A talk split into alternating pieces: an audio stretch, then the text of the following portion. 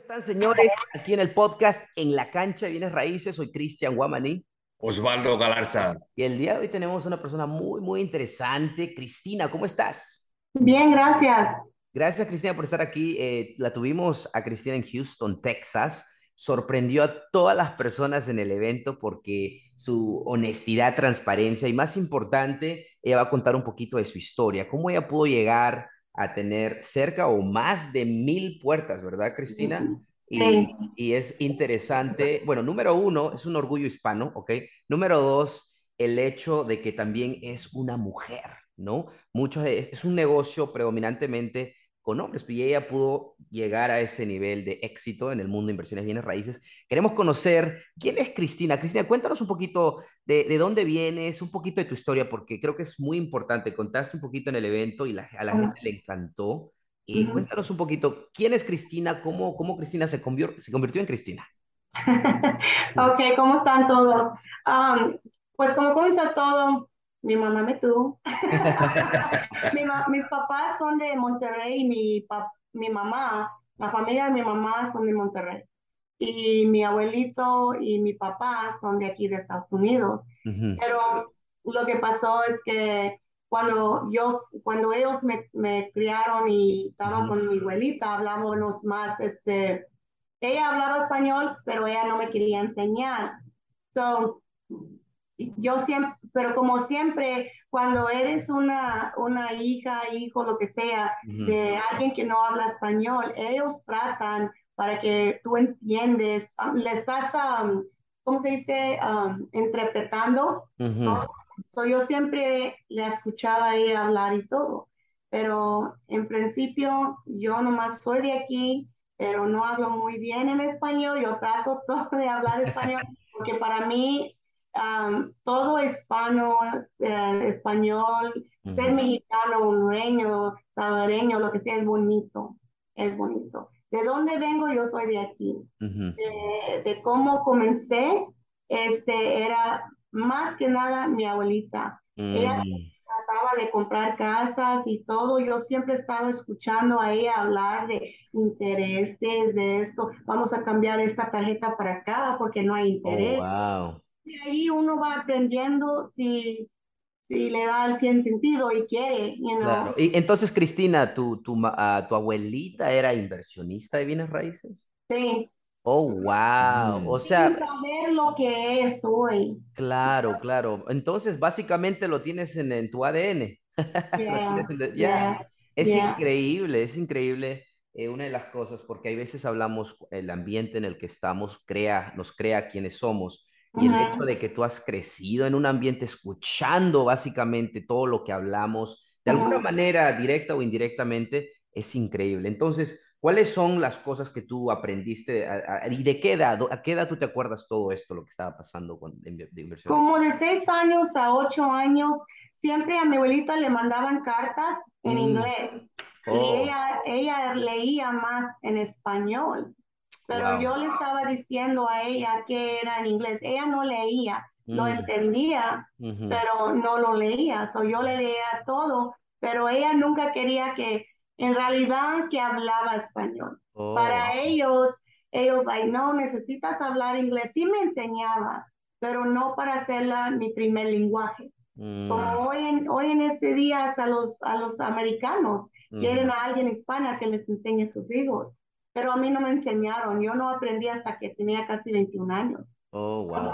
Pero de allí yo aprendí de mm. hablar español y también poner atención de lo que estaba haciendo ella, mm. sin saber que en el futuro yo iba a llegar donde llegué hoy, porque yo no, yo no entendía, yo nomás hacía. Pero mm. los, los hijos de chiquitos, ellos miran y saben.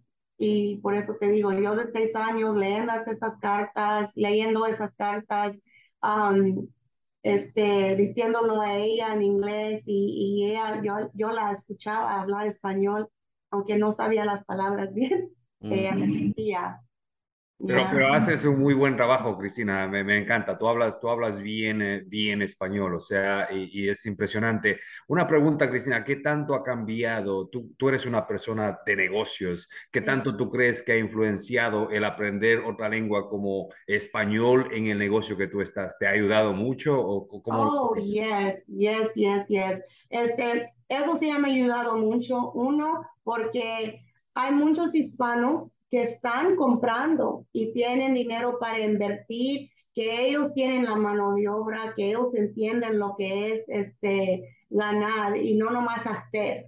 Ellos, um, ¿cómo te diré? Ellos ponen su tiempo, su, su, su, también ellos, I don't know how to really say it, pero es diferente. Ujú. Hablando español y inglés ha, ha sido un gran beneficio para mí, este, emocional y también para prosperar, porque no nomás estoy acá invirtiendo aquí con gente de aquí de Estados Unidos, también estoy, um, estoy hablando con gente de México que viene para acá. Reynosa y todo eso. Y Cristina, ahorita tú estás en, tú has crecido y hasta el momento estás en Houston, Texas. ¿En Houston? Sí. Ok, perfecto. Entonces tú conoces, o sea, tú tienes conexiones, tú has estado en Houston toda tu vida, básicamente.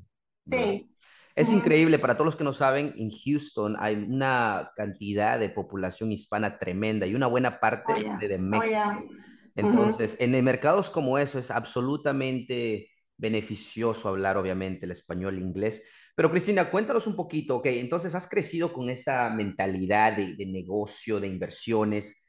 ¿A qué edad tuviste tu primer negocio o primera inversión? Para entender un poquito cómo Cristina se convirtió en Cristina. Ok, ah, mi primera inversión fue cuando ah, yo y mi esposo de, ahorita nos juntamos y yo compramos una casa. Yo Ujú, estaba trabajando en un hospital ujú, y yo siempre vi, vi que yo nomás iba a you know, trabajar 8, 9, 10, 10, 12, 12, lo que sea. ujú, Y aunque trabajaba más y más y más, nunca iba a ganar más. Like, mm, ¿cuándo voy a descansar? Ok, eso esa era una cosa. So yo le dije a mi esposo, ¿sabes qué? Um, voy a ir a agarrar un entrenamiento, íbamos a comprar una casa, pero yo vi una, un anuncio que estaban buscando a leasing agents. mm, So, entonces, agentes para rentar apartamentos. So yo fui a, a tomar ese, ese curso y de allí yo vi cuánto colectaban los dueños. Like, wow, you know, y, y puse uno y dos juntos. I said, ok, voy a pagar 80 mil, 60 mil para una casa, pero en esos tiempos los apartamentos estaban en 100, 90, 200, so ujú, antigua. So, este, eh, compramos, you know, podías comprar algo que te iba a dar más cash flow y ingresos, you know, mm, no nomás era un, porque dicen que hay un liability y, y hay algo que si, si te está costando es como un liability. Si ujú, te está dando dinero, es un benefit, es un beneficio. ujú. So, por eso yo vi y dije, ¿sabes qué? Vamos a tratar de comprar apartamentos, no casas. En Wow. ese tiempo yo nomás quería apartamentos. ¿Y a qué, a qué edad estamos hablando, más o menos? cu- de- 18. Wow, a los 18 años ya estabas, o sea, esa es la importancia de estar expuesto a ver el flujo de dinero, aunque no te venga a tus bolsillos, ver el flujo de dinero que vaya a alguien para que estés expuesto y, y de eso se trata, ¿no? Porque creo que tú viniste con la mentalidad de crecer, de negocio y, y tú, Sí. tú te aferraste a lo que viste en el momento que era flujo de dinero, ganancia en bienes Right. raíces con apartamentos. Porque es que Sí. hubiera pasado si era, te, te encontrabas donde era casas unifamiliares, solo casas. Quizás hubieras comenzado con casas, Right. pero, pero es increíble que tú te lanzaste ahí. Entonces, cuéntanos, tú de desde el momento que tú dijiste, ¿sabes qué? Vamos a hacer propiedades multifamiliares. Desde ese momento, ¿cuánto tiempo demoró hasta que tuviste tu primera propiedad multifamiliar? Como seis meses. Oh, wow. En- y Yeah. cuéntanos un poquito cómo llegó, qué pasó en esos seis meses que te llevó al primer trato. En esos seis meses, después que yo tomé ese, ese curso de leasing agent, de agente de rentar, Ujú, este, yo estaba despierta una, una, un tar- una noche, todavía estaba trabajando, y yo vi un anuncio de un señor que se llamaba Carlton Sheets. Mm, Es un americano que se puso allí, que tú puedes comprar casa, ganar ingresos. Es la misma tema de que todos enseñan. La única cosa es que lo que ha cambiado de allí, de ahorita, Ujú. es ah, redes social- sociales, Mm, es ah, la computadora, claro. todo lo que puedes hacer y los grupos. Si Mm, no estás enfocado en un grupo um, con un network, entonces vas a estar así siempre solito. You know? mm, So, cuando yo, yo comencé a invertir en los apartamentos, um, era seis meses después, como te digo, yendo para atrás. Yo oí de ese señor, compré el curso, me lo mandaron, pagué y lo estaba estudiando. Lo que él decía, lo que era antes. mm. Ponte en el papel, compra el papel, ven qué está, quién está vendiendo, habla con ellos, a ver si quieren vender. Y hoy es diferente. Ve y mira dónde miran los sale sign, las casas que están abandonadas. Antes no podías hallar el dueño si no estabas tocando puertas hasta donde llegabas. Y ahora nomás te pones en el computador, ahí lo hallas, le hablas y ahí te va. La cosa más rápida. Correcto. Entonces, el primer paso para que todas las personas que están escuchando es la educación. Es El la educación. entrenamiento, educación, porque si no sabes lo que estás haciendo, pues vas a perder a, la- a lo Sí. ciego. Entonces, Cristina invirtió en su educación, así como para todos ustedes. ¿Y cuánto pagaste, Cristina? A ver, para, vamos a ir. ¿Cuánto pagaste? 99 dólares. ¿Y cuánto sería eso en, bueno, no sabemos, hoy, en- el, el equivalente a hoy, más o menos. más o menos, posiblemente mucho, mucho más, posiblemente. Como hoy, ¿cuánto sería hoy? Ajá. Mm, hoy en este tiempo, porque todo está casi 4 o 5% más, so Ajá. maybe about 500, 600 dollars. Ok, ok. 400 a 600, vamos a decir. Excelente. Entonces, Cristina invirtió en su educación en ese momento, así como ustedes por la, la plataforma Educación en la Cancha.es, usted está invirtiendo eso, ya Ujú. tienen el entrenamiento, están aprendiendo activamente. Ujú. Después que tú aprendiste las estrategias, ya, Cristina, sabiste qué hacer, tocar puertas, te da las paso a paso lo que tienes que hacer. Entonces, tú hiciste exactamente lo que te dijo que hagas y te dio resultados y en seis meses te dio el apartamento. Cuéntanos un poquito el proceso.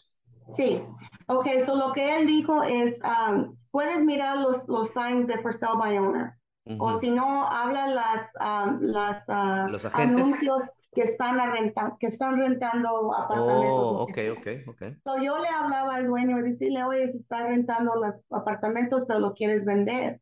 O, y, y yo nomás, hasta ahorita, todavía lo hago lo mismo. A veces todavía me toca bien, like, ok. Y si no, pues está bien. Pero yo no cambié tema. Yo hice lo que él dijo. Ok. Comencé así y me llegó el, um, me, me llegó la oportunidad. Pero la cosa que ese señor me enseñó es el owner finance Mm, el, el ah, financiarlo dueño a dueño. So, entonces fuimos, yo y mi esposo no teníamos tantos hijos ni nada así, so dije, ok, vamos a, vamos a invertir. So, el señor nomás quería 20 mil de enganche, que hoy en este día va a ser como 80. ok. So, eh, la, la cosa no es tan diferente, nomás, you know, eh, la inflation. Lo que- Correcto, correcto. Yeah. Y, y cuéntanos So- cuántos apartamentos era, cuál era el precio y cuánto pago, cuánto más o menos si te acuerdas. En los primeros, este, el lugar nos costó 14 mil. Ujú. en las cinco ubicaciones, ¿lo dije bien? ¿Cinco, ubicaciones. cinco puertas o Cinco cinco? puertas. o cinco, sea, ok, cinco, cinco apartamentos, ah, apartamentos. cinco apartamentitos así. Era una casa dividido en cuatro. Y Mm, luego un garaje que lo hicieron una Ok, ¿Y, y cuánto está el No. precio? Me dijiste, ¿cuánto es el precio? 14 mil. ¿Y, el, ¿Y cuánto de pago inicial quería? Inicial 3 mil. Ok, En ese. Oh, wow. Ujú. Ok, Ese era el primero. ya. ¿Y, y todavía lo tienes o los lo vendiste? No, le voy a decir, ni lo vendí. Oh, Ese fue mi primera experiencia en perder una propiedad. oh, Que puedes ganar, pero Ajá. también puedes perder. mm, Cuando vino este la, un, un hurricane, ujú. este, pues nadie estaba pagando, todo estaba mal. Y ese es algo, un tema que yo quiero hacer adelantito, adelantarlo, pero vamos a regresar. Ok, Es bien importante que la gente entiende cómo ustedes explican el CRRR. Porque si tú estás manejando todo de tu bolsa, el día que no tienes dinero, se te va a quebrar todo. So, mm, necesitan ah, investigar, aprender, educarse en financiar cosas. mm. Mucha gente dice, no, es que debe de ser todo en efectivo. Pero si tú tienes 300 mil y inviertas todo, ya no tienes nada.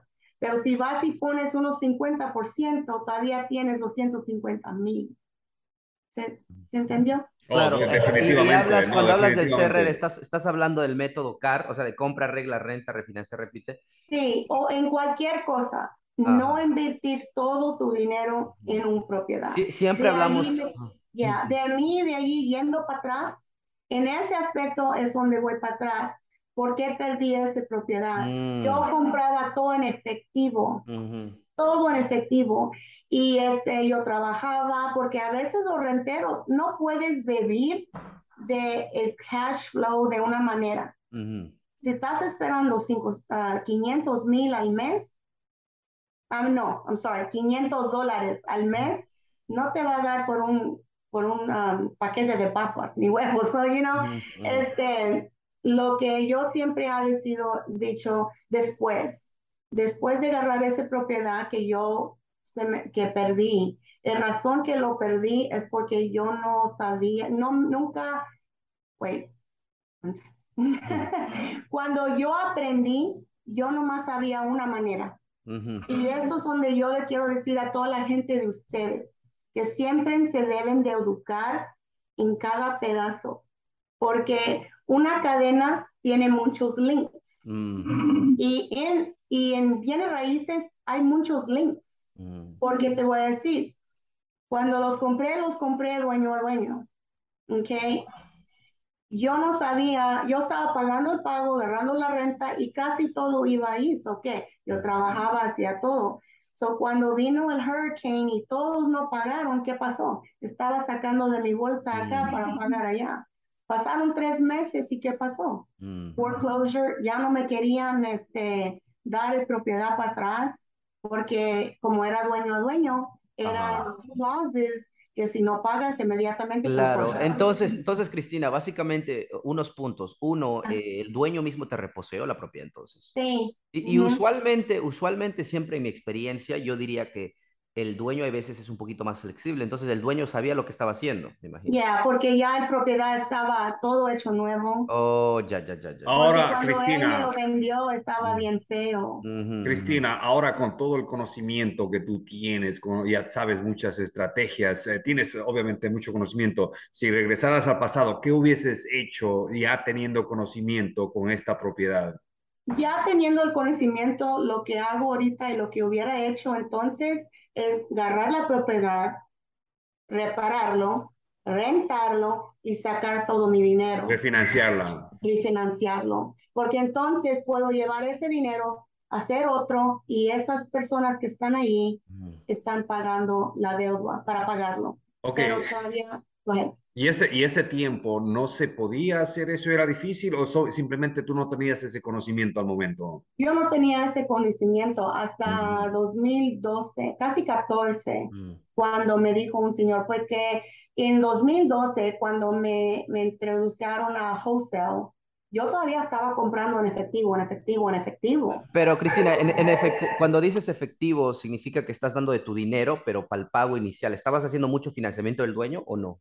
No, unos yo los compraba 60 mil. Oh, cash, cash, cash, cash. Okay, okay. So, imagínate, 60 mil para una casa yeah. y 45 o 50 mil para reparación. Ya. Yeah. Estás, está tu dinero trancado. Claro, claro. So, eh, lo que hubiera sido en ese tiempo, si hubiera sabido o hubiera tenía, uh, o tenía la oportunidad, hubiera ser el refi. Correcto. Lo que enseñamos, Cristina, a, a, nuestros estudiantes, a nuestros miembros, yo diría, una uh -huh. de las cosas que les decimos es que tengan reservas de emergencia, tres a seis meses. Sí, sí. Y, y, uh -huh. se, y segundo, eh, una regla que uno de mis mentores me enseñó o yo concluí es de que uh -huh. si, si, tú miras a tu portafolio, cada vez que tú vas a endeudarte una vez más, tienes que hacer un chequeo de que, uh -huh. ¿qué pasa si el 30, 40%, y este es el peor caso, obviamente, ¿qué pasa si el 40% de tus inquilinos pagan, paran de pagar el día de mañana? Right. Y, y, tienes que analizar si tu, ca si tu ingreso va a pagar y sostener la hipoteca y los uh -huh. de operación. Y si no, chequear si tenemos el, la liquidez en el banco. Right. Y si no, tenemos un ingreso y un trabajo estable para cubrir las hipotecas. Y si uh -huh. no, tenemos propiedades que podemos vender y quizás right. cubrir. Entonces son cosas que educamos y, son buenos puntos porque eh, para, para, para básicamente enfatizar a todas las personas que nos están viendo que es importante. O sea, Cristina nos está ah, contando su experiencia real, la primera propiedad. Y lo que pasó quizás es una asunción mía y quiero preguntarte, lo que pasó quizás es que mientras que tú estabas trabajando y recibiendo el cash flow, tú estabas como eh, utilizando todo el cash flow y tu ingreso para comprar otras propiedades y por eso es que cuando pasó el huracán no tenías el ingreso la liquidez en el banco. ¿Es correcto eso? Right. Yeah. Siempre estaba invirtiendo todo, todo, todo. Lo que está bonito ahorita y lo que me gusta mucho de, de la cancha es que ustedes explican por partes todas las cadenitas que uno necesita. Porque como yo, cuando me enseñaron en ese papel, haz esto. Ok, ya lo hice. ¿Y ahora qué? Pero ellos no, en unos, en unos entrenamientos no te enseñan. Y para mí, cuando fui ahí con ustedes, cuando vinieron acá con Erika, yo vi todas las numeraciones y todo, porque los números nunca mientan. Exacto. y, y como ustedes lo explicaron, sí, vas a mirar 100 mil cheques de 100 mil, 8 mil, 40 mil, 20 mil, pero no enseñan la quebrada. ¿De dónde viene? ¿Cómo sale el, resultado? Ajá, sí. No, es, es, eso es algo que mucha gente... y, y, eso, eso es lo que tú decías. Ah, y, y, ahora qué hago? Ya aprendí esto y ahora qué hago? ¿Sabes qué tienes que hacer, Cristina? Y, y es hasta ahora te venden otro curso y otro curso y otro curso. ya, no, dale, Cristina, disculpa. No, y es bonito porque yo he mirado la página de ustedes y todo, y, y tienen todo allí pero todavía las personas no saben qué importante es. La primera cosa es ponerte con un grupo. No, yo no estoy para promocionar a nadie. Yo nomás le estoy diciendo que necesitan estar en un grupo. Si es 100 para saber algo, vayan. 100 no te va a... Si, si no pagas, te voy a decir, estaban en unas clases de Subject to. este, lo bueno que yo tenía dinero you know, ya tenía otros ingresos, mis compañías y todo eso. Pero imagínate si no hubiera tenido esos reservados mm. con oportunidad de agarrar dinero de otro lugar. Otro lugar. Yo di uh, 26 mil de enganche en una propiedad. Era un subject to, que yo uh, compré la nota a alguien más. Así se dice, right? Subject to, que es que ellos entienden. subject to? Sí. Ok. Yo fui porque siempre estoy dando información y mis experiencias y todo. Yo bien loca, hey, guess what? Ustedes también lo pueden hacer.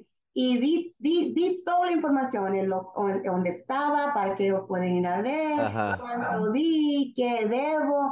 Y alguien fue y habló al banco oh, y les dijo, yeah, la gente es grosera. Y este, hablaron al banco y les dijo, hey, esta hay un subject to, que esto, que el otro, y fijaron y estaba una clause, una, un requisito ahí, ya, que no se puede vender a alguien más. So it's like, oh my God. Hay otras maneras de salirte de eso y es de ponerlo en un trust, pero en ese momento yo no sabía. So, ¿qué hice? Agarré este, Aquí se dice um, refinance otras propiedades que tenía. Yo tenía, eh, hice un refinance en 10 casas para no perder los apartamentos de 41. porque ellos me dieron 60 días. Para pagar toda la deuda para pagar todo. Mm. was like, oh my God, ¿cómo lo va a hacer? Like, oh my God, you know, ni en tubo. Mm, no, y, y, eso para las personas que ahorita están escuchando, quieren aprender, se, trata de la cláusula de aceleración, que cuando eh, ahí está escrito en la nota o en el Deed Trust de que básicamente si ustedes venden la propiedad o hacen algo con la propiedad, con el título, o ven cualquier cosa, cualquier cambio, obviamente ellos pueden acelerar el préstamo y ustedes tienen que pagarlo inmediatamente. En este caso, 60 días, ¿verdad? 60 días. So, entonces, en ese, en, en ese día, en ese, en ese tiempo, fue donde me hicieron el gran favor. Te voy a mm. decir por qué. Dios sabe lo que pasa. Y esa es la historia de eso. Cuando ellos me hicieron eso, yo me puse a investigar Mm, de los préstamos, del hard money Ujú. loan, de esto, del otro. yeah. Y de allí aprendí, todo mi dinero está sentado aquí. Mm, Estoy esperando 900 al mes que ellos me lo dan a mí y yo todo este tiempo tenía la oportunidad de sacarlo. So, entonces de ahí le dije a mi esposo, vamos a pagar esto, pero vamos a sacar otros nueve y vamos a, conti- a continuar comprando. Claro. Y, y- y, Cristina, una pregunta eh, importante que yo, que yo, para mí, eh, tengo curiosidad. Ah, tú dijiste que aprendiste el método CAR, refinanciamiento, Harmony, apalancamiento de capital, básicamente. Using other people's money, básicamente. Right. En, en el 2012, me dijiste, por ahí. Do- casi, no, casi 14. Ok. ¿Cuántas propiedades tenías a ese momento? Sí, ¿cuán- esa es mi pregunta. Antes de todo eso, 80. Oh, 80. wow. Ok, Ya, ok. antes de eso, como 86. ¿Y cuántos años te demoró, se dem- te demoraste en, desde que comenzaste a los 18, obviamente, hasta que tuviste las 80 propiedades? Ajá. What, 18? No tengo la matemática. 72 a 12, so 30 casi, 30. Ok, ok. Ok, Sí, entonces vamos. pe- ahora cuando hablamos 80, habla- ¿hablamos de puertas o a 80 literal propiedades? Ah, casi propiedad, well, no, propiedades, so, pero no tenía muchos apartamentos. Ujú, ujú, So era, uno estaba grande, era 30. ujú, ujú. Okay, so vamos a decir puertas. Ok, va 80 Ok. puertas y desde que utilizaste el dinero de otras personas, vamos a decir 2014, Ajá. 2014 al día de hoy es casi básicamente, vamos a decir que es 10 años, ¿ok? Del Ajá, 2012. sí. Y en 10 años, ¿cuántas puertas añadiste desde que aprendiste y aplicaste utilizar el dinero de otra persona? Más de mí. Wow. Wow. Ya, más de mil. Y eso no es nomás eso. Aprendí también cómo este, hacer el dueño igual el banco, pero compré mucho propiedades comerciales. Co- Mm, Y como tengo, tengo las ferreterías aquí en Texas, este, lo que yo hago es yo compro la propiedad y lo mi esposo va y pone todo el material ahí y Mm. hacemos otro negocio, otra Mm. locación y lo otro. So ahorita, desde el 2007 a hoy, que estamos en 22, ahí está la matemática again.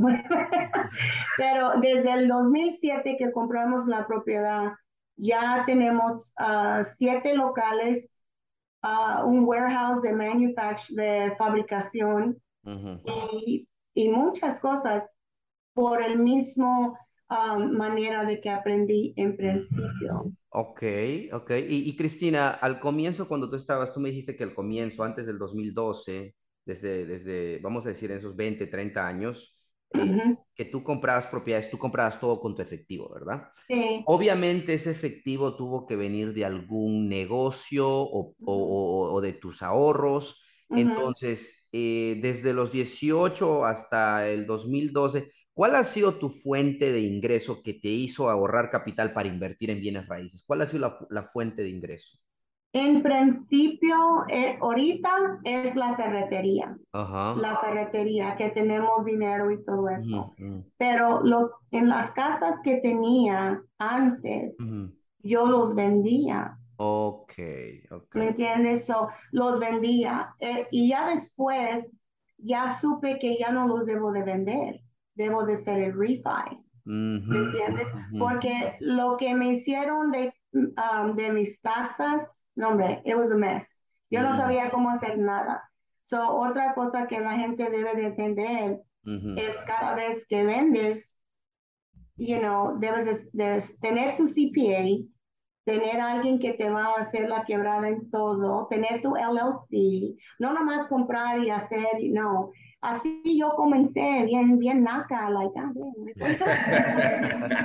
No, y eso, y eso es importante, Cristina. Muchísimas gracias por compartir, porque usualmente la gente cuando te ve, por ejemplo, a ti dice, wow, tiene más de mil puertas y creen que todo ha sido fácil, ¿entiendes? Que todo, No, eh, no, hemos, a lo mejor no. que nacimos, que nacimos así o tenemos algo especial, pero para que No. vean que todos, todos pasamos por las mismas problemas al principio, sin mucho Mm. conocimiento, sin muchas conexiones pero la persistencia, la persistencia de Cristina y la consistencia es que le ha llevado a donde está ahora.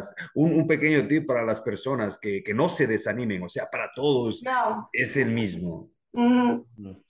E, entonces, para recalcar, básicamente Cristina comenzó a comprar propiedades y al comienzo, Cristina, por ejemplo, vamos a, si elegimos 10 propiedades de ti, uh -huh. aleatoria, randomly de tu portafolio, right.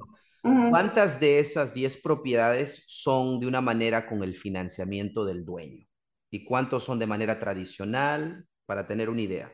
En ese tiempo, todos. Oh, wow. Todos. Y ahorita wow. les voy a decir, ahorita en este mercado, les voy a decir de un secretito que estoy haciendo ahorita. Estoy comprando casas dueño a dueño porque están perdiendo. Mucha gente no quieren renteros. So, cuando yo miro los, los signs allá afuera que dice está de renta, ya sabes que perdió a lo mejor en el tiempo de COVID, no quiere arreglar. O si es un versionista, ok, está bien. Pero si no, y es el dueño, yo le digo, mira, yo quiero comprar una casa, me gustaría vivir aquí, aunque es cierto, no. Ajá. Tengo 20, 10 o 20 mil o 5 mil, lo que sea, lo agarro como está, me das la oportunidad. Hasta si es lease option, nomás que me da un contrato, porque ¿qué voy a hacer? No voy a, no voy a ponerle 25 de enganche, voy a, este, yo voy a llevar esta propiedad inmediatamente, agarrar un qué, un préstamo, uh -huh. porque puedo hacer un cash out. Si el precio estaba bien, puedo uh -huh. hacer un cash out. Y no sé si lo dije muy rápido. Pero ahora, Cristina, uno puede, si tú tienes, por ejemplo, lease option, me, me te estás refiriendo, lo voy a rentar por un año con la opción de comprarlo en el segundo año, algo así, ¿verdad? Ya antes de un año. Okay. La cosa es que cuando yo, por ejemplo, el, el propiedad que le dije, el grande, yo le expliqué al señor, mira, no tengo el dinero lo que tú quieres, que es un 4.4 millón, like, ¿quién lo tiene? Uh -huh. Este, yo le dije, ¿me lo vendes dueño a dueño? No. Ok, me lo das un lease con la opción de todo lo que le voy a meter, una opción de comprarlo en efectivo por el precio que quieres. Ok, entonces estaba con algo. Porque mira, si rentas algo, no es tuyo. Pero cuando lo rentas por contrato con la opción que ellos te están dando ese año para hacer, para exercise, para la opción para pagarle todo lo que ustedes tienen en contrato, cualquier, cualquier hora tú les puedes dar su dinero. Entonces, Cristina, lo, tu plan, o vamos a decir en general, cuando hablamos de esa estrategia, tú uh -huh. vas donde un dueño, ahora, esta casa que tú estás viendo, tiene que necesitar algún factor de valor añadido, that you can increase the value, it has to, Right. all right? Yes. That's, eso es una de las cosas Esa que es la que tener. ¿verdad? Yes. Después, ok, encuentras eso, obviamente lo primero es, quiero comprarlo de dueño a dueño, te dice no. ¿Por qué te va a decir dueño? ¿Por, por qué te va a decir no? Porque quizás no, es, no sabe o no confía o no quiere. Entonces Yeah. tú le dices, ok, no me lo financias dueño a dueño, simplemente réntamelo por un año, pero dame el- el- la opción de comprarlo por X durante ese año, ¿verdad? Sí. Entonces, el beneficio para él es que simplemente va a generar ingreso, no va a, no va a financiarlo él, pero No. simplemente eh, va, lo que él va a decir, va a van a quedar, negociar un precio nada más, ¿verdad? Sí. y, durante ese tiempo. Ahora, el, el factor de por qué esta estrategia funciona es porque tú vas a subirle la valorización a la propiedad, vas a invertirle Sí. a la propiedad. Cuéntanos un ejemplo, cuando tú subes la valorización de estas propiedades en general, ¿qué es lo que haces? Um, por ejemplo, en el propiedad grande, ok, cuando lo compré, era un, un lugar vacío, no tenía nada. Ujú. Si hubiera puesto un enganche de lo que era, iba a ser más de 800 mil. Oh, wow. Mejor hice un lease donde estaba rentándolo menos de 5 mil por seis meses Mm, y lo tres meses y lo subió. Ok, pero en esos tres meses yo agarré esos 800 que hubiera dado a él. Yo le puse concreto, mm. aire, arreglé el lugar y lo ya después yo puedo llevar esa propiedad a un banco porque tengo algo, porque abrí una tienda y hice esto, lo otro, ya tengo algo. Ok, entonces estábamos hablando de que para que esta estrategia funcione, tenemos que encontrar una propiedad con valor añadido, ¿ok? Primero le vamos a decir al dueño que, hey, puedes financiarlo tú. Dice, no, por X o Z razón. Ok, no me lo financies, pero réntamelo por un año y, y, dame la opción de compra. Negociemos este precio. Y si, obviamente, si no te puedo comprar en ese año, ¿qué pasa, Cristina? ¿Pierdes algo? ¿Qué es lo que pierdes si no puedes? la eh, opción. Ok, la opción de compra, pero no pierdes nada de dinero en ese caso. A mí, lo que le invertiste. Ah, claro, claro, claro, lo que le invertiste. Ahora, Pero algo más no. Claro, regresando al punto, en ese ejemplo que dijiste, compraste como una propiedad comercial y si tuvieras comprado hubiera costado 800 eh, mil dólares. ¿El pago inicial o el costo de la, la, propiedad en sí? No, inicial. Ok, el pago inicial. Ok, entonces tú decidiste rentar y ¿cuánto te cobraron una mensualidad? ¿Cuánto era cada mes la, la mensualidad? Uh, 3.800 por tres meses. Ok. Y después de tres meses iba a subir a 10.000. Ok, ok. Entonces, durante ese tiempo, como estabas comentando, le hiciste concreto. Cuéntanos un poquito de la mejora, el improvement. ¿Qué, qué hiciste? Ok, so, en, en los, ah, lo que le puse era el concreto que necesitaba, lo que le faltaba, dónde iba a poner mi material, dónde iba a hacer todo eso. So, entonces, ya después, I mean, adentro, los cajas de registrador, los uh, gandolas donde se pone todos los shelves y todo. Agarré una cosa de cada shelf de mi, de mi otra ferretería y lo puse acá. Mm. ¿Sabes cuando vas a vender una casa, ponen el sofá y todo eso que hacen staging? es lo que hice igual, pero de negocio. Mm. entonces, ya cuando era tiempo para pagarle, que él me dio tres años, pero ya cuando era tiempo para agarrar ese dinero y esa cantidad, ya tenía algo seguro a llevar al banco y decir, mira, tengo esto, me lo puedes financiar. Y van a decir, ok, pero ¿qué era la diferencia? Cuando estás llevando, como por ejemplo, si lo digo bien a Hope So, cuando ya es tuyo y lo estás haciendo un refi, no vas a pagar el 25%. ¿Ok? Igual con ahorita estoy haciendo una casa. La señora le di 5 mil de enganche. Si lo quiero, si lo quiero hacer un purchase de hard money, voy a poner el 25%. Ok. Right? So si es 100 mil, voy a poner 25 mil. Pero si yo nomás le doy 5 mil y uso 15 mil, para hacer cualquier cosita y, le, y pongo una rentera y lo llevo para refi, no estoy pagando el 25%. simplemente lo que va a pasar es que vas a obtener financiamiento, le vas a pagar a la, a la señora su, lo que a la cuenta, el precio que quiere básicamente, ¿verdad? Sí. Ya, y no tienes que sacar 20, 20 25% nada por el estilo. No. Ahora, tú estabas comentando antes que hasta podías sacar dinero. Eh, no puedes hacer cash out con rent to option, list option, ¿verdad? Sí, no creo, ¿verdad? Sí, no, sí. ¿Sí se puede? Ya, porque Porque cuando, yo cuando yo lo hago y este, ya tengo todo, ya tenemos casi el D. Depende de la persona, you know, no siempre es mm. así. Depende de la persona. Hay gente que les digo, ok, yo te voy a dar 10 mil, pero yo quiero, you know, el D to show in my name pero yo, yo tengo la nota contigo. Si ellos dicen que sí, entonces sí. Ok, entonces básicamente para regresar, y me encanta la manera que lo estás explicando, eh, compraste una propiedad comercial, lo rentaste con una opción de comprar en un año o menos, hiciste mejoras. Cuéntanos los números, ¿cuánto fue el precio de, de opción de compra en ese ejemplo y cuánto tasó la propiedad? En ese tiempo era 4.4 millones. Después de casi ni llegó los tres años, subió a 12.8 millones. Wow. Ahora, ahora, pero la opción de compra fue en un año, de un año nada más, en ese caso. No, era tres. O tres. Tres años. Entonces, ¿tú, ¿tú, qué hiciste? ¿Refinanciaste y sacaste dinero o solo le pagaste eh, a los 4.4 al dueño? No, yo lo iba, yo le iba a agarrar el uh, refinance, you know, el cash out en la propiedad. Okay. Ya, por la renta. ¿ok? Um, y entonces la cosa es que ya cuando hice esa propiedad, puedes agarrar tres préstamos. Mm. El propiedad, el negocio y el equipment. Mm. So, de ahí me sale bien, you know. Pero cuando tienes una casa o una propiedad, necesitas dividir todas esas cosas.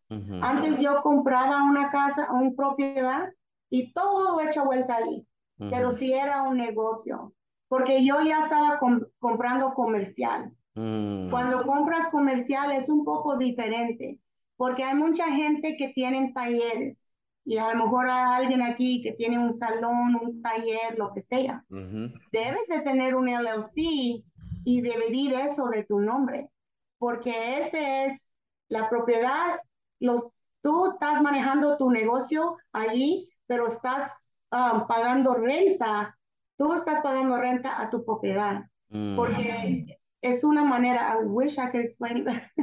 No, no, no, but we understand. Yeah, ellos me, ya muchos años después me dijeron, Cristina, estás perdiendo mucho dinero, Mm. estás en todo ganancia, debes de estar pagando renta de tu compañía de Martins a Franco's Properties, porque nomás lo tienes todo invertido aquí, no tienes write-offs, no tienes depreciation, no tienes nada. Yes, eh, y eso es algo de la contabilidad, que Sí. del, del, del un CPA, estamos hablando de los beneficios eh, fiscales de, de invertir en bienes raíces, pero eh, regresando a la estrategia, porque me parece fenomenal. Yo he escuchado de rent to own, eh, obviamente, pero Ya. en este caso yo no sabía, que es interesante, que tú podías refinanciar e incluso sacar dinero. Ahora, ¿esto es exclusivo a propiedades comerciales o también en casas? Tú lo En puedes. casas, comercial, todo. Yo, yo sé que en casa se pueden hacer, Cristina, eh, eh, pero, pero te suben un poquito el interés. ¿Ese siempre es, es un, un factor o, o, o no, no siempre es así? A veces es, pero la cosa es que yo antes yo no quería usar este hard money ni préstamos por nada porque yo no quería pagar el 6%, 5, 9, 12, lo que sea. ¿Qué pasa cuando tú no quieres pagar? No da vueltas el, ah, el, el juego, the ride. No vas a subirte, ¿ok? So, si, ¿cómo es que tú, tú pagas un tiquete para, para ir a una cantina? pero Mm, no quieres pagar el interés para que tú subes adelante. Claro. You know, es lo que yo digo. So, una vez yo fui bien arrogante. eh, un señor que hacía préstamos me dijo, oye, tú tienes muchas casas, ¿por qué no haces cash out refi? Ajá. Dije, ¿Tú estás loco? Le dije, yo tengo todo lo mío, es mío. Yo no le debo a nadie. Era la mentalidad que yo tenía. Le dije, ¿a cabo cuánto cobras? 9%. Le dije, ah, no, tú estás loco, yo debo nada. Yo debo nada. ¿Por qué te voy a agarrar un préstamo a ti? Imagínate. Ya. Y muchas personas, muchas personas tienen esa mentalidad, especialmente de nuestra comunidad, que tienen su casa y quieren que esté pagada. Por alguna razón alguien les ha dicho les ha- que tienen que pagarlo y quieren, pero, pero eso, eso está, eh, no es aconsejable, Cristina, ¿verdad? No, y mucha, y, y no se, mucha gente, mucha gente se esconde debajo de esto. No, yo quiero, yo quiero ser dueña de mi casa porque eh, los taxas están más baratos. Like what? No más dos mil dólares, tres mil dólares, like come on. Mejor ponlo en un LLC. Tienes más ah, derechos de estar, um, ¿cómo se dice? Ah, writing off Ujú. ah, esos, esos costos. Y no nomás eso, cuando es, es una opción así que es an option.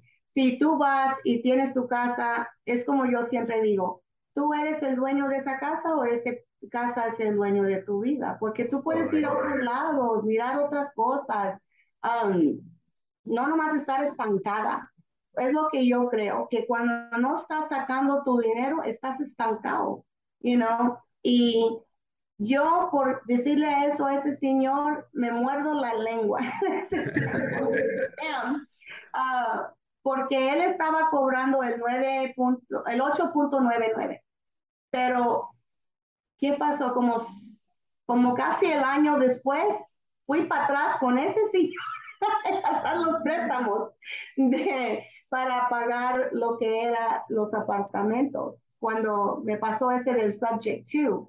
So, yo le hablé, le dije, oye, me hablaste un día de esto, lo que haces y ofrezcas.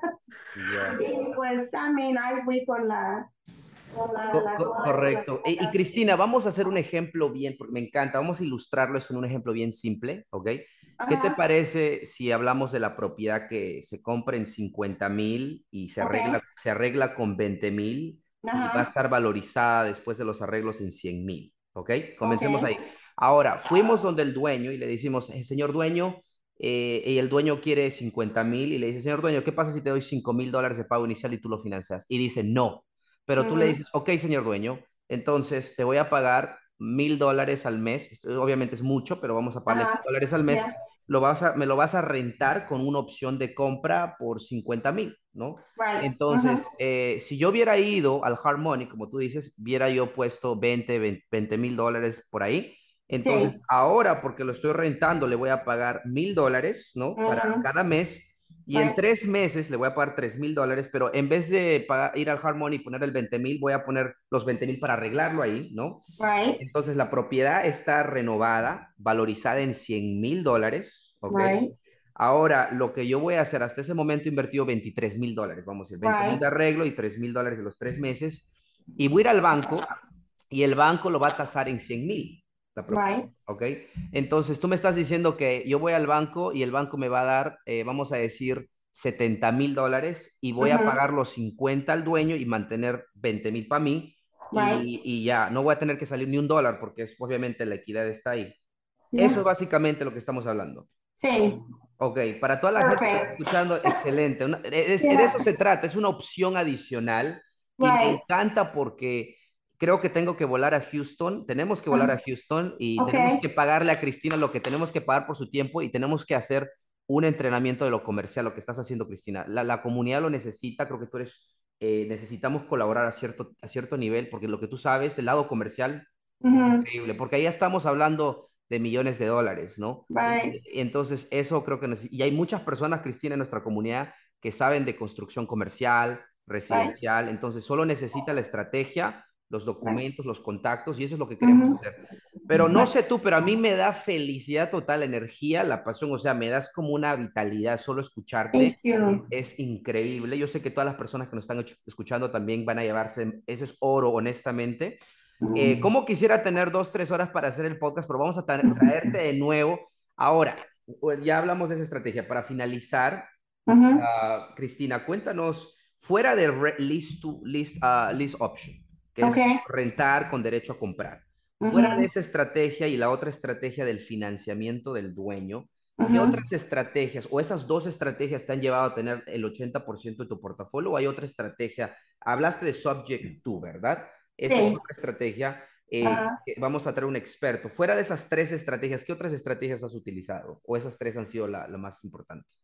Esos han sido los más importantes para mí porque esos me han sacado mucho adelante y también el hard money. Okay, Cuando no hay opción de dueño a dueño, cuando no hay opción de lease option, entonces yo voy al hard money. Y este, como te digo, te va a costar, okay, el 25, pero también a veces no me cuesta. Ajá. I'm sorry, Oswaldo. pero la cosa es que a veces, a veces lo he hecho así este, como yo tengo un partner, este, yo lo hice así, porque estos son números directos, lo que yo hice. Y si vienen, yo les enseño esa casa. So, esa casa yo tengo un partner. Y entre yo y ellas estamos buscando casas y todo.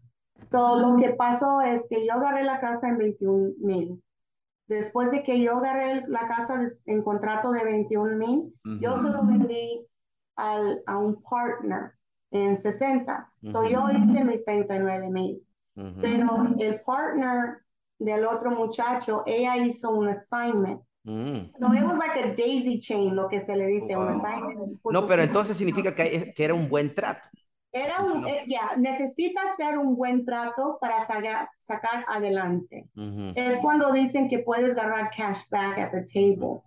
So, lo que pasó, el the appraisal estaba diciendo que la casa se iba a vender en 2.49, mm. que ahorita como se está bajando y si no se apura, se está bajando a 2.19. Mm. Eso es la marqueta, se está bajando mucho y muy, muy pronto.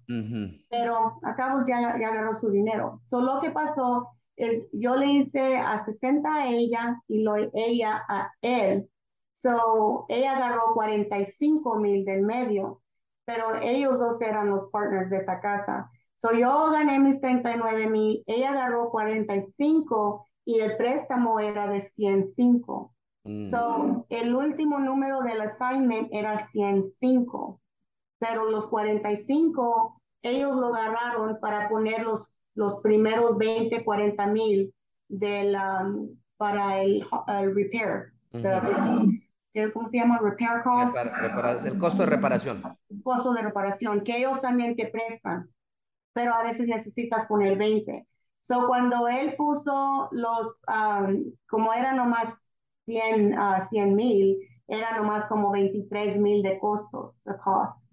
So, de esos 45 mil mismo, él agarró el costo del cierre y los primeros 20 para el, um, el uh, repair cost.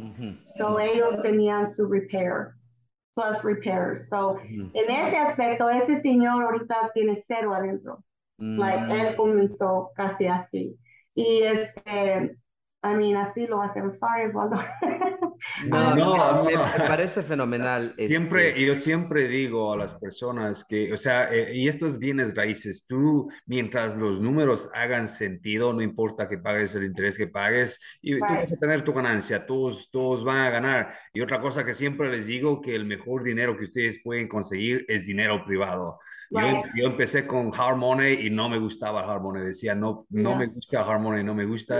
Y lo que hice fue, empecé a conseguir dinero privado. Y eso es lo que les aconsejo a todos. Pero en, definitiva, o sea, los Harmony Lenders son, son una fuente súper importante en el negocio. Particularmente cuando compramos propiedades con valor añadido a corto plazo. Por ejemplo, eh, me parece espectacular eh, oh, y, Cristina, una pregunta. Cuando en el ejemplo que hacías del warehouse o de la, de la propiedad comercial, cuando tú lo rentaste por tres años con la opción de compra, eh, esos 800 mil dólares que pusiste concreto, mejoras, ¿todo eso fue de tu dinero o fuiste un hard money? Los hard money pueden hacer ese tipo, con ese tipo de... Los hard money puedes agarrar un bridge, un bridge loan, porque hay tanta equity el, um, how do you say equity in Spanish? Equidad, equidad. Equidad. Hay tanto equidad que sí te lo prestan. Mucha gente dice, no, pero sí te lo dan. Y también como Oswaldo, un, un private money lender, mm. eh, si lo hallas y haces bien, es mejor. Yo tengo, yo tengo tres que uso, que nomás con enseñarles y a veces la casa está palito, palito, palito, pero ellos saben Cristina lo va, lo que va a hacer Cristina. Claro. So ellos dicen nomás lo, lo miran, they're like, ok, Cristina, ok. Y sí me, sí me prestan en eso. sí tengo claro, claro, dos cosas ahí, y esa es la persona analítica que soy yo. Uno, em, riesgos. el riesgo de que le metas 800 mil dólares esta propiedad multimillonaria, que sí, tú tienes un documento, eh, option. ¿Qué pasa si el dueño se, se pone vivo y dice, pues está metiéndolo, la propiedad está doble o casi el doble, eh, quiero romper el contrato, ya no quiero, ya no quiero vendértelo a ti? Necesitas hacer eso porque ya, ya han tratado de hacerme eso. Cuéntanos qué niveles, qué niveles de protección hay. Obviamente, cuéntanos un poquito de tu experiencia en eso. Aquí en Texas, este, lo que está escrito es escrito. Mm. You know, es como, hay mucha gente que dice, ay, no puedes hacer el contrato así, pero si eso es algo que tú dijiste, que estoy bien con eso y tú ya sabiste, ya sabías, así va a ser. Mm. So, yo cuando hicimos un contrato, yo le dije, ok, no me lo quieres vender, yo fui con un abogado a ti. Dijo, ok, si tú no se lo quieres vender a ella, necesitas darle un 10 cap. Mm. Si ella hace millón al mes, you know, le vas a pagar, le vas a deber millón por 10, you know, 10 años. Mm. Y también necesitas darle todo el dinero para atrás, lo que ella invirtió. Es tanto, ¿no? Ok, ahora, ¿eso debe estar inscrito en el rent, en el lease option? ¿Tiene que estar escrito? Ok.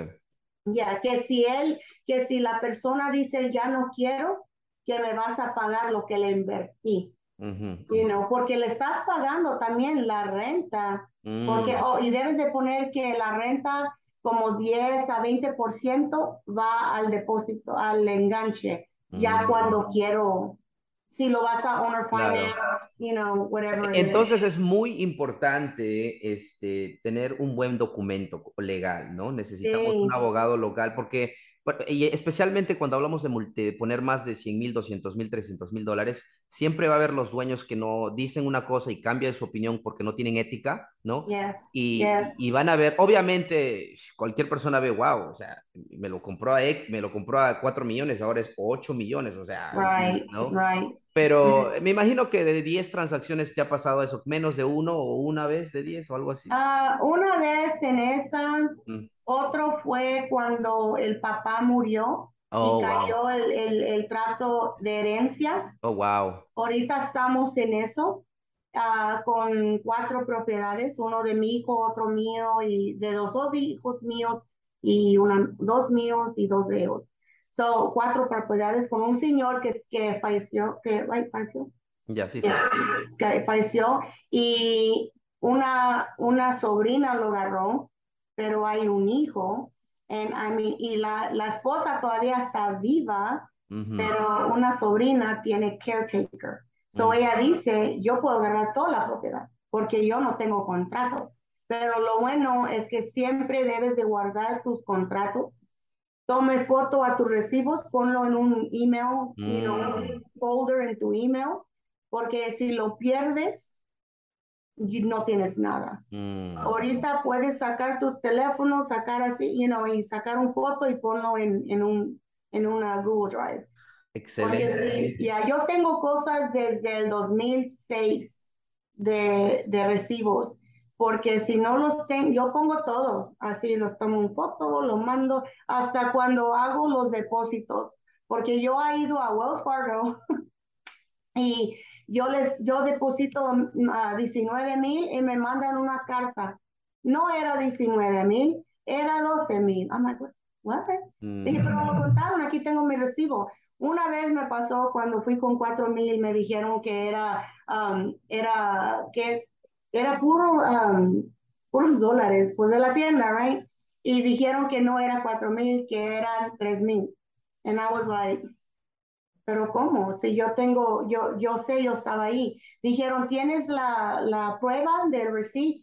And I was like, mm. No. no. no. Pues, ¿qué haces cuando, pues yo, cuando hacía depósito, estaba prisa, agarraba el recibo y, ay, ahí, ahí está y luego le digas al huerco, ve y, limpia el carro y te tira todo, like, oh my God. So, de, después de que eso me pasó, este, yo comencé a sacar fotos, porque entonces si un día en el futuro me mandaban una carta que decía que um, no era tres mil, era mil, you're like, ah, no, porque está el recibo. Y son cosas que pasan hasta con el banco. Sí, no, definitivamente es, es, es, un muy buen consejo, Cristina, documentarlo. Los que estamos en este, en este, en este negocio es súper importante documentarlo. Y como dice Cristina, a veces tú vas a un banco y tú crees que no van a cometer ese tipo de errores, pero cometen ese tipo de errores. Eh, eh, tienen que siempre pensar que estamos eh, dealing, estamos haciendo negocios con humanos y los humanos estamos siempre cometiendo errores. Entonces, documentar es algo súper importante. Y si es dueño dueño, por favor, saca los fotos, documenta todo, conversaciones. Yo casi nunca hablo ya en el teléfono, yo por todo por texto, le saco un screenshot, lo imprento and then I'll put it up there, whatever. Uh, todas esas cosas los guardo porque la gente ha tratado, ha tratado de, you know, de rechazar de sus decisiones. Ahorita cuando la gente está mirando que los precios subieron, ahorita, oh my God, todos están locos. Like, no, mi casa vale 400, yo, yo dije que 300, pero ya quiero 4. I'm like, whatever, you know, mm. pero no, so yeah, so son cosas así. E, es, es increíble las estrategias que Cristina, particularmente a mí me encanta el, el, el lease option, el renta con opción de compra, porque es increíble. Ahorita actualmente, Cristina, ¿tienes tratos que estás trabajando con ese tipo de estrategia? Oh, yeah. Ok, ok. Esto es lo que necesitamos. A ver, quiero preguntarles a todas las personas que están escuchando el podcast. Miles de personas van a escuchar el podcast, Cristina, ¿ok? Ok. Y quiero a ellos preguntarles a ellos públicamente, ¿quieren que Cristina de alguna manera pueda colaborar con nosotros para poder crear de alguna manera un entrenamiento de renta a compra? Y de alguna manera todos ustedes tengan el beneficio, porque en lo poquito que ha dicho, en los, en los, en los secretos que ha dicho, porque ahí son consejos, para mí son consejos que se pueden ahorrar miles de dólares, hasta cientos de miles de dólares. Entonces, solo hacer es un entrenamiento así le ayudaría a mucha gente, porque Cristina, adivina que ahora que dijiste y lo explicamos bien y con el ejemplo real que hiciste, yo te apuesto que cientos de personas que están escuchando van a hacer esa estrategia. mi preocupación es que ellos no entiendan claramente cómo hacerlo y cómo protegerse, ¿ok? Entonces, ese entrenamiento, eh, espero que podamos colaborar juntos. Me encantaría reunirme, ya vamos a planificar. De todas maneras, eh, no quiero quitar mucho tiempo, sé que hemos hablado mucho y hasta, hasta me siento tan emocionado, pero yo quiero respetar el tiempo. De todas maneras, eh, simplemente, Cristina, últimas palabritas, ¿cómo podemos nosotros a moverlos de, de, la, de la banca, decimos, sentados, a que estén a la cancha bienes raíces? ¿Qué consejitos podías dar a, nuestra comunidad hispana que está escuchando y quiere ser inversionista en bienes raíces como tú? Una cosa les voy a decir, comienzan mirando todos los videos de la cancha. Yo le voy a decir a todos, ¿ok? Mi otro secreto.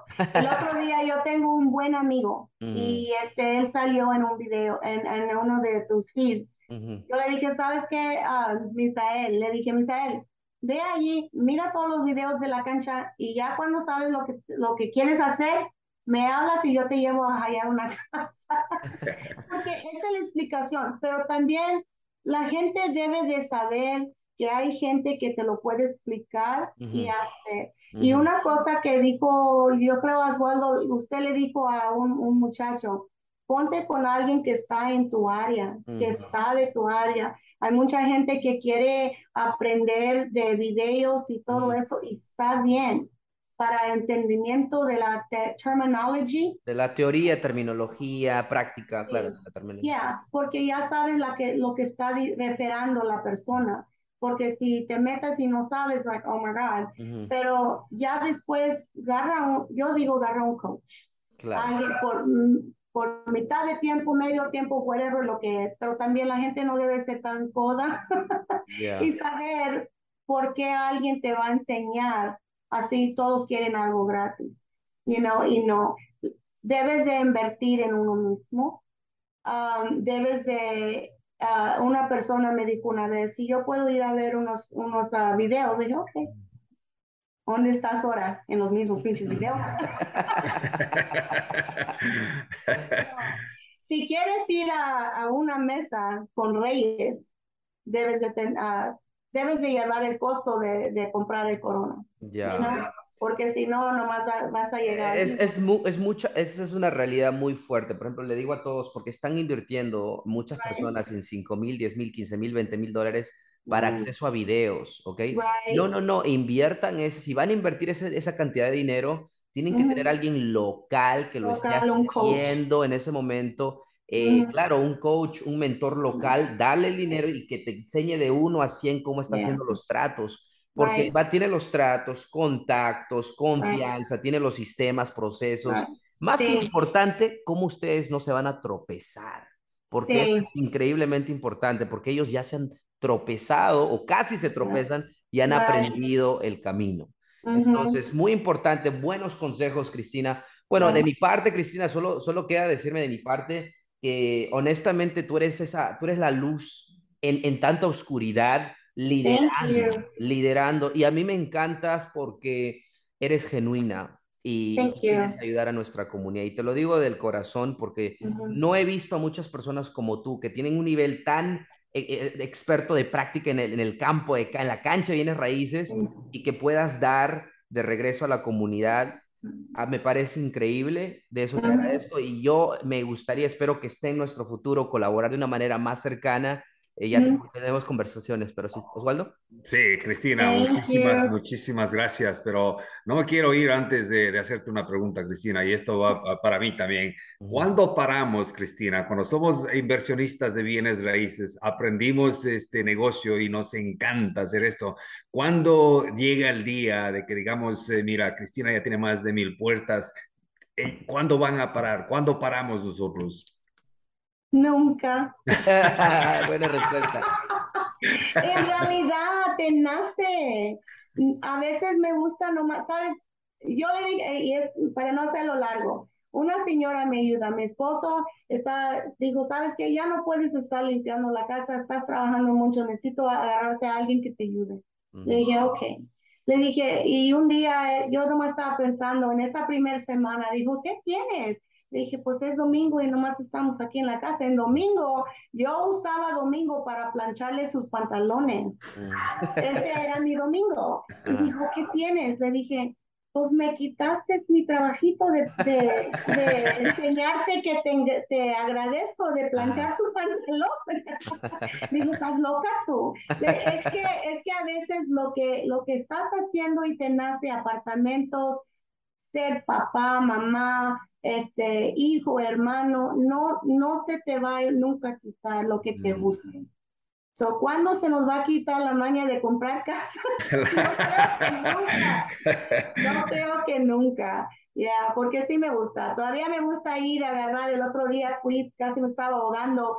Este, fui a tumbar paredes y barrer y me sentí bien porque a veces me distraigo, you mm. know, de, de estar acá entre tanta gente, voy a dar un, un una, este, martillo, ahí estoy quitando paredes y todo eso. No creo que nunca se nos va a quitar. No, me encanta, me encanta eso, Cristina, porque yo a veces me preocupo de mí mismo. Digo, ya, ya hemos logrado metas, pero no paramos y seguimos y seguimos. Entonces, sabiendo de alguien como tú que tiene muchísimo, muchísimo más que, que lo que nosotros hemos hecho, entonces eh, eh, me, da, me da esperanzas de que no soy el único que tengo eh, esas las mañas, como dices tú, de, de seguir comprando casas. y te agradezco muchísimo, Cristina, honestamente la comunidad te agradece mucho, como dice Cristian, hay muchísimas personas que tienen conocimiento, que han hecho mucho, pero usualmente no tienen la voluntad de, sentarse una hora o, dar ese, ese, tipo de información que tú das con tanta sinceridad, con tanta honestidad de corazón. Muchísimas gracias, Cristina. Thank you. Sí, Cristina. Y con eso finalizamos. Pero Cristina, una pregunta. ¿Dónde ah. estamos, Cristina? ¿Dónde estamos? En la, en la cancha.